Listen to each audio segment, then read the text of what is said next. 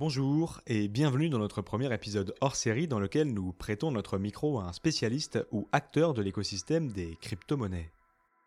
Aujourd'hui, je tends le micro de Cryptost à Chloé, CEO de la société Philmining. À travers leur société, ils proposent des solutions d'investissement dans le domaine des cryptos et de la blockchain.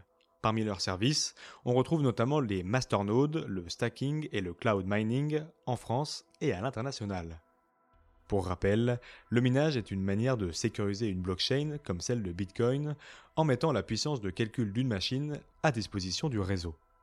Chloé, merci d'avoir accepté notre invitation. Première question qui vous concerne tout particulièrement, pourquoi choisir Mining? Bonjour Valentin, pour commencer, merci de nous recevoir. Pourquoi choisir Mining? Ça, c'est une question qui revient souvent, notamment sur, euh, sur notre chat.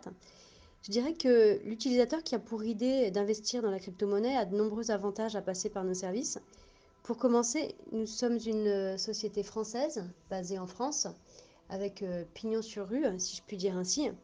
Et nous avons un support client très réactif. C'est très important dans ce milieu euh, vraiment d'afficher de la transparence et euh, une vraie disponibilité.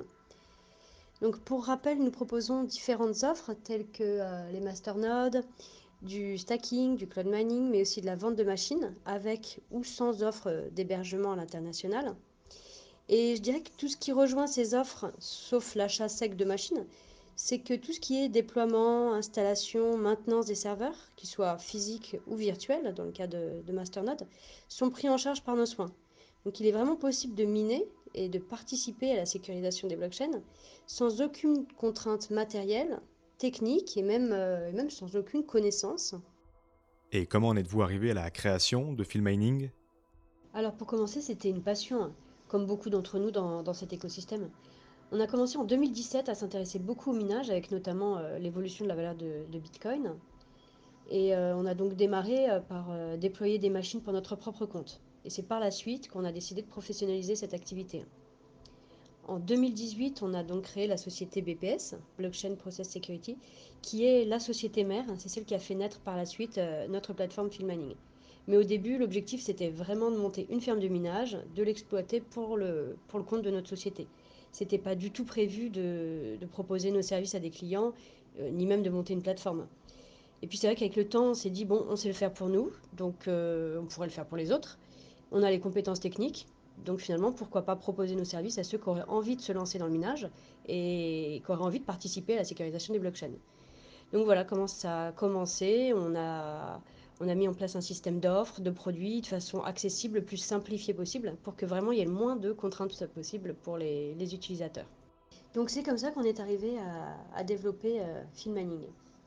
Au début, c'était qu'une plateforme d'e-commerce d'ailleurs. Hein. Il y avait juste de l'achat de machines, euh, de la location de machines avec l'offre de cloud mining.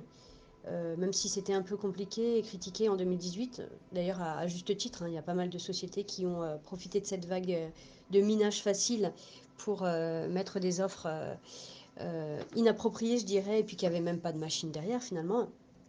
Donc voilà, de ce constat, il y avait quand même une certaine demande. Donc on a décidé de conserver cette offre parce que finalement tout le monde n'a pas envie d'avoir chez soi une machine de minage, euh, ça fait du bruit, ça consomme, il y a de l'entretien, il, il, peut y avoir des pannes, enfin bref, il y a des contraintes et les gens n'ont pas forcément l'envie et puis n'ont pas forcément euh, le prix du kilowattheure adapté pour, euh, pour pouvoir le faire. Donc voilà. Après, c'est vrai qu'en France, on râle beaucoup du prix du kilowattheure, mais on reste quand même malgré tout compétitif par rapport à nos pays voisins. C'est vrai que pour commencer, on a eu beaucoup de demandes, notamment de, clients suisses, où le prix du kilowattheure est, très élevé chez eux. Donc voilà, tout ça, tout ça a amené au fait de développer une solution d'hébergement en France. Notre plateforme, elle s'est transformée, elle a évolué, puis elle s'est adaptée aux, attentes de nos clients. Donc, euh, il y avait vraiment euh, un constat en fait. On avait vraiment envie de mettre en avant euh, l'écoute client, l'écoute de nos utilisateurs. Et euh, c'est clairement, euh, c'est clairement comme ça qu'est venue l'évolution de notre plateforme.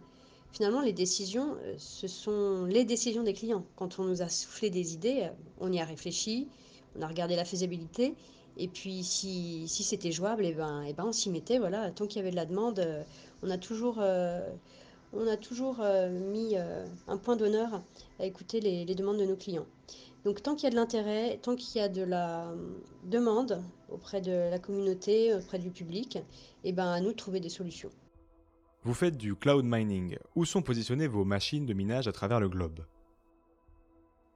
À ce jour, donc, on travaille avec le Kazakhstan, la Sibérie et le Canada.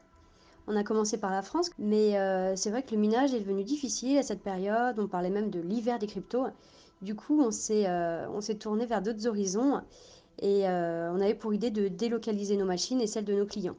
Donc on a essayé de garder un, équilibre entre le contexte économique, le contexte euh, géographique, climatique, le contexte euh, géopolitique, l'accès à l'énergie peu chère, une énergie fiable, et puis également un endroit où on avait une connexion Internet. Même si on est bien d'accord qu'on n'a pas forcément besoin de haut débit, on avait quand même besoin d'une certaine stabilité. Après, donc, il y a le Kazakhstan, on a toujours des machines là-bas. En revanche, on n'a plus du tout place. C'est vrai que quand on a lancé l'offre, il y a eu tellement de demandes, et sur place, on nous a peu de puissance. Donc, on a été très vite complet, en fait. Et pour dire, il y a des gens qui s'inscrivaient même sur, euh, sur liste d'attente. Donc après, il a fallu continuer à chercher. Là, on arrive donc sur euh, la Sibérie. Donc euh, là, tout se passe bien. On a, encore de la, on a encore de la place. Les délais, en revanche, sont un peu plus longs pour la mise en service, mais sinon, ça reste un très bon partenaire. Et, pour terminer, pour le moment, hein, le dernier site qu'on a référencé, là, c'est vraiment le, haut de gamme de la ferme de minage. c'est pour ça que d'ailleurs qu'on la met toujours un peu plus en avant. c'est le Canada. Donc là, on a une très bonne relation avec le partenaire, c'est hyper important. Et sur les différents points euh, tels que euh, politique, économique euh, et relations commerciales, comme je viens de le dire, c'est vraiment du high level, je devrais dire. En fait, le Canada, il répond à tous nos critères. Il coche toutes les cases. Le climat est favorable, les délais de mise en service sont rapides, on a l'accès à, l'énergie qui est quasi illimité. C'est vrai que le Canada, c'est la deuxième production mondiale en, en énergie hydro. Donc c'est vraiment une collaboration efficace, efficace et, pérenne. Question importante à l'heure où l'écologie prend de plus en plus de place, quelle part occupe l'énergie renouvelable dans votre parc machine? Alors, ça occupe toute la place, l'énergie renouvelable. C'est vrai que l'énergie hydro, c'est 90% de notre consommation à l'heure actuelle sur euh, tous nos parcs confondus. C'est une énergie qui est peu chère, qui est renouvelable, donc forcément, ça, ça intéresse le mineur. Donc le minage qui pollue, ce n'est plus vraiment le cas en fait. Oui, c'est euh, une idée qui est, euh, qui est très entendue. Euh, surtout au début de l'activité, on l'entendait énormément. Je trouve que c'est un peu dur. Après, il y a de nombreux acteurs qui défendent très bien l'idée. Je peux notamment penser à Sébastien Guspiou. Il a toujours des propos assez justes sur le sujet et, à juste cause. Mais j'ai quand même l'impression que ça s'atténue. Je ne sais pas si c'est parce qu'on est dedans, mais on entend moins quand même ce genre d'idées reçues. C'est plus peut-être des gens qui commencent à mettre le nez un peu dedans, euh, qui peuvent avoir encore ce préjugé, au même titre que euh, le Bitcoin, c'est fait pour financer le, dark web ou ce genre de bêtises. Mais euh, pour répondre à ta question, le Bitcoin ne pollue pas. Après, c'est l'énergie qui est utilisée qui fait que, qui fait que c'est pas le cas. Avez-vous déjà été contacté par des centrales hydroélectriques? Alors non, ça a été plutôt l'inverse. Avant d'aller voir à l'international, on a écumé le milieu, surtout en local. C'est vrai qu'on y tenait beaucoup. Filmanic, c'est une société basée dans les Alpes françaises. Et euh, autour de chez nous, on a beaucoup de petites centrales hydro. Donc pour nous, c'était vraiment évident de trouver un partenaire local sur euh, une énergie verte. C'était clairement dans les plans. Et euh, donc de là, on a fait une vraie recherche, beaucoup de prises de contact avec des producteurs, des meet-up. Mais au final, avec, avec du recul, c'est beaucoup, beaucoup de temps perdu. Il se trouve qu'ils sont totalement enlisés dans un système à la course à l'obligation de rachat par l'État. Et donc au final, ça ne les intéresse pas du tout de, de, libérer une partie de leur production sur, sur le marché libre. Donc je pense que ça reste vraiment anecdotique, ça existe, mais ça reste anecdotique. Ça doit être des personnes qui, minent euh, pour leur propre compte, euh, des relations très certainement, mais, euh, mais voilà, pas plus.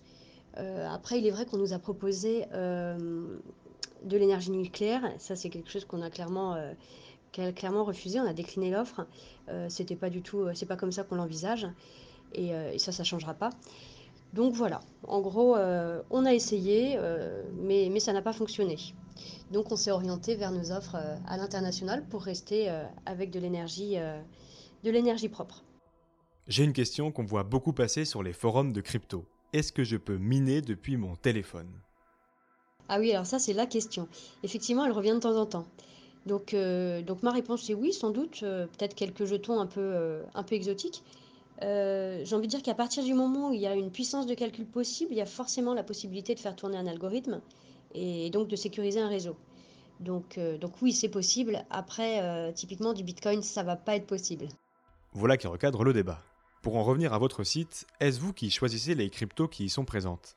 Alors oui, c'est nous qui choisissons, bien entendu, mais euh, on est très à l'écoute aussi de nos clients. Lorsqu'on nous demande à plusieurs reprises un projet, on prend le temps d'y réfléchir, euh, de se pencher dessus, et si ça rentre dans nos critères, euh, on l'intègre au listing. Après, c'est pas pas que ça. On a des, des, idées des fois qui sont suggérées un peu farfelues, comme notamment le, le Zincoin. Après, chacun y fera son idée. Mais voilà, l'idée, c'est l'élément déclencheur. Après, nous, on fait une étude sur le projet, l'équipe, son passif, euh, les compétences, sur la possibilité aussi de mettre à bien leur, euh, roadmap. Et euh, par la suite, on va se concentrer plus sur des domaines techniques. quels seront les, besoins pour déployer les serveurs Quelles sont les, exigences matérielles et techniques Quelles sont les compétences requises et, pour terminer, forcément, on va se pencher sur des données qui seront plus financières, telles que le ROI, le revenu sur investissement. Euh, est-ce que le ROI proposé euh, est attendu? Est-ce qu'il n'est pas trop gourmand? Est-ce que ça pourrait pas euh, générer une inflation, une création monétaire qui ne serait pas contrôlable? Donc ça, clairement, c'est des projets qui ne sont pas viables pour nous. Ça, c'est déjà totalement exclu. Et puis, sur la nature du jeton, sa liquidité sur le marché, la capitalisation, plusieurs éléments qui, comme ça, mis tous ensemble, deviennent, deviennent importants et donnent un équilibre pour pouvoir être, être listés. Donc oui, clairement, on a un, on a un cahier des charges. Après, on n'est pas exempt d'erreurs ou de mauvais choix. On n'a pas de boule de cristal chez Phil Manning. On ne peut pas lire l'avenir, mais on décortique au maximum. Question peut-être un peu difficile, mais essentielle. Au bout de combien de temps une machine de minage est rentabilisée? La rentabilité d'une machine, alors ça c'est une question qui est très très souvent demandée, et à juste titre, hein, c'est légitime car ça représente quand même un certain investissement pour, euh, pour le client. On cherche forcément la rentabilité avant tout, on va pas se le cacher, mais ça dépend quand même de différents facteurs, euh, tels que le modèle de la machine pour commencer, le tarif du kilowattheure dont vous bénéficiez, et puis évidemment de la difficulté de minage du cours de la crypto-monnaie qui sera, qui sera minée. Donc c'est beaucoup d'éléments à prendre en compte qu'on ne maîtrise pas forcément, déjà du point de vue du coût de la machine, de sa puissance, de son efficience. C'est déjà un peu compliqué pour nous d'avoir une visibilité, euh, nous en tant que professionnels. Les modèles, ils évoluent assez vite, surtout depuis deux ans. On est quand même passé de machines qui faisaient du 14 TRH à, 110. C'est quand même assez, assez colossal. Après, au niveau du tarif de la machine, on est tributaire de notre principal euh, prestataire, à savoir Bitmain, euh, qui a quasiment le monopole. Le prix, il est souvent indexé par rapport plus à la rentabilité, plus que au budget recherche et développement, je dirais, des machines. Donc, euh, donc là-dessus, on n'a pas du tout la main sur le tarif des machines. Euh, après, euh, il y a l'expédition des machines, même si c'est vrai qu'on négocie des tarifs avec les transporteurs pour avoir les coûts les plus bas possibles. c'est quand même un coût à supporter. Et puis, et puis après tout ça, c'est à nous de proposer à nos clients le prix du kilowattheure le plus compétitif possible comme on a pu l'évoquer tout à l'heure euh, avec euh, nos offres à l'international euh, vers le Kazakhstan, la Sibérie et le Canada. Le Canada, on est quand même à 0,055 centimes 10 kWh. Donc voilà, en gros, c'est prendre en compte tous ces facteurs. Mais si je devais te donner une, fourchette, une estimation, je dirais qu'actuellement, on est sur du 12-18 mois. Alors, j'entends quand je dis ça, hein, c'est si le cours ne bouge pas, si la difficulté de minage ne change pas, et on est bien d'accord que tous ces facteurs finalement sont totalement irréels puisqu'un marché qui bouge pas, euh, c'est quasi impossible dans notre, euh, dans notre domaine. Donc voilà, mais en tout cas si je devais te faire une estimation, je resterais sur 12-18 mois. Euh, voilà. Un mot sur le passage en proof of stake d'Ethereum. Pour rappel, Ethereum va abandonner dans quelques mois le minage pour la preuve d'enjeu, le proof of stake. Si je parle chinois pour vous, allez prêter une oreille au podcast de Jérôme Detichet à ce sujet sur notre site cryptost.fr. Comment vous préparez-vous à ce changement? Ethereum, oui, on l'a proposé au début euh, par la commercialisation de machines de minage, puis on a fait du cloud mining aussi sur ETH. Alors on ne le fait plus aujourd'hui car on pense que le passage en proof of stake est imminent et clairement on n'a pas envie de vendre des machines qui seront plus utilisables. Alors même si on est d'accord qu'on peut basculer sur d'autres algos, mais euh, la majorité des demandes c'était pour miner de, de l'Ethereum. Quand il va passer en proof of stake, il va y avoir une telle puissance de calcul disponible à réorienter sur d'autres algorithmes que je pense que ça risque d'être euh, moins rentable et, on n'a pas envie de retour client critique sur la rentabilité de leur machine. Donc du coup, c'est expliqué, c'est clairement assumé auprès de nos utilisateurs. C'est notre choix. Euh, le passage en proof of ça fait bien deux ans qu'on en entend parler.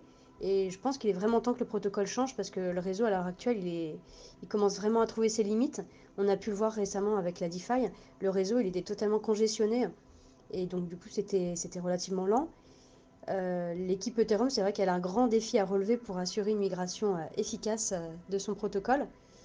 Et nous, on, va surveiller ça de façon très attentive et si tout se passe bien, avec plaisir, on, proposera le, le, stacking de TH. Ok, et où penses-tu que les anciens mineurs d'Ethereum se dirigeront? Je pense que la plupart vont se tourner vers de l'ETH classique. Après, sur les GPU, il y a énormément d'altcoins à miner, donc je pense qu'il y a beaucoup de possibilités pour se réorienter. Petit focus sur le PSAN, dont on entend beaucoup parler en ce moment. Tu peux nous dire un petit mot là où vous en êtes? Le PSAN, donc ça euh, c'est une question d'actualité en ce moment, hein. tout, le monde, euh, tout le monde y passe. Euh, le PSAN, pour rappel, c'est être prestataire des services sur actifs numériques, donc c'est vraiment le sujet de l'année. Toutes les entreprises dans le domaine de la crypto se doivent de faire leur enregistrement auprès de l'AMF, l'AMF qui est l'autorité des marchés financiers. C'est une obligation. Et donc, euh, nous, Filmani, on a comme avantage, si je puis dire ainsi, d'avoir été créé avant le passage de cette réglementation. Donc, on a un petit délai de tolérance. Euh, voilà, on a une date butoir qui sera pour euh, mi-décembre pour faire notre enregistrement PSAN. Après, donc, il y a deux phases. Il y a ce qui est obligatoire, donc l'enregistrement. Pour notre part, on l'a confié à un cabinet d'avocats spécialisé pour qu'il puisse faire notre enregistrement auprès de l'AMF. Là-dessus, on est confiant et ça ne devrait pas poser de problème particulier, étant donné qu'on était déjà en place depuis un moment euh, et, qu'on est déjà sensibilisé à tout ce qui est euh, LCBFT, donc la lutte contre le blanchiment et le financement sur le terrorisme. Et après, il y a un agrément optionnel, donc le PSAN, qui va plus loin dans la réglementation. Et sur ce point, euh, avec nos avocats, on est en train d'étudier l'utilité de cet agrément pour notre activité, parce que là, il y a quand même des contraintes financières et humaines qui sont beaucoup plus lourdes pour la société. Mais voilà, tout ça, ça reste un sujet prioritaire pour nous. cette année, ça sera vraiment axé là-dessus. Pour conclure, un petit mot sur vos actus et éventuellement une petite exclusivité à venir? Ah, quelle question Alors ça, c'est sensible comme question. Alors, que dire? Que dire Que dire? Euh, Nous, on a toujours des trucs sur le feu, hein, comme, comme je dis souvent. Euh, il y a beaucoup de fonctionnalités en cours dans les tuyaux, ça c'est sûr. Euh, chez Filmmining, mais pas que. On a deux gros projets qui vont être mis en place à compter de 2021, début 2021, sur lesquels du coup je vais rester discrète. Mais, mais je ne manquerai pas de vous le communiquer. Après, euh, c'est pas une exclue que je vais vous donner là, mais euh, on vient tout juste de le sortir à l'heure actuelle là, et on n'a toujours pas communiqué dessus, donc, euh, donc ça peut être quand même une avant-première, j'ai envie de dire. On l'a sorti hier. on a implémenté sur la plateforme un outil d'intérêt composé pour avoir la possibilité de réinvestir ses intérêts automatiquement et avoir du coup un effet boule de neige sur ses investissements. Donc, donc voilà, ça c'était très attendu. On est content de l'avoir fait. Euh, après, voilà, il y avait des choses qui étaient sorties euh, récemment, telles que euh, le cashback en One. Donc voilà. Voilà, voilà pour la petite avant-première. Et puis restez connectés, il y a plein de choses qui, il y a plein de choses qui vont sortir. Merci beaucoup de nous avoir accueillis et puis à très bientôt. Merci beaucoup Chloé d'avoir répondu à toutes nos questions. J'espère que ce premier hors-série vous aura plu. N'hésitez pas à partager le nom des interlocuteurs que vous aimeriez entendre sur ce format sur les réseaux sociaux de Cryptost comme Telegram ou Twitter. D'ici là, restez curieux et connectez au site de cryptost.fr pour être à l'affût de toutes les dernières news crypto.